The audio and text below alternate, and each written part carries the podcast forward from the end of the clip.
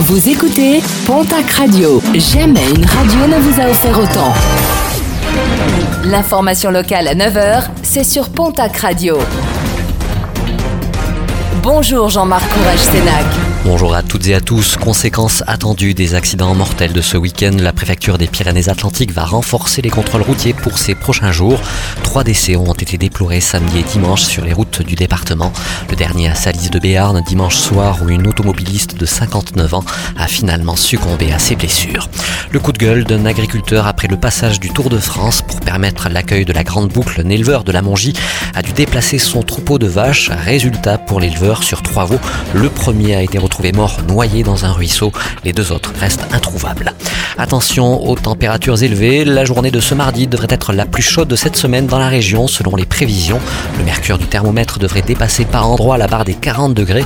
N'hésitez pas à bien vous hydrater, à rechercher les endroits frais, mais aussi à prendre des nouvelles de votre entourage et notamment des personnes les plus fragiles. Et en raison de ces fortes chaleurs, Vinci Autoroute mobilise ses équipes et renouvelle ses conseils de vigilance.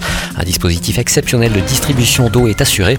Trois sites sont concernés dans la région. La barrière de péage La Négresse sur l'A63 et les barrières de péage Sam direction Toulouse et l'Estel direction Bayonne sur l'A64. Un bon accueil réservé aux défenseurs de la Palombe bleue, le train de nuit entre le sud-ouest et Paris. Ces derniers ont pu rencontrer samedi à Bagnères de Bigorre le chef de l'État. Emmanuel Macron aurait affirmé, je cite, qu'il faudrait investir ici. Jour J avec le lancement aujourd'hui du festival Equestria à Tarbes, un festival qui fête cette année ses 25 ans.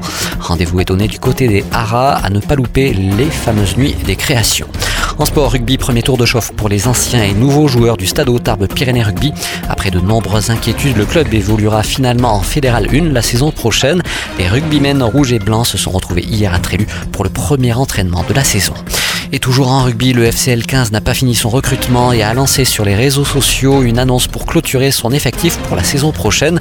Le club lourdé recherche notamment un seconde ligne, un troisième ligne centre ainsi qu'un demi-mêlée.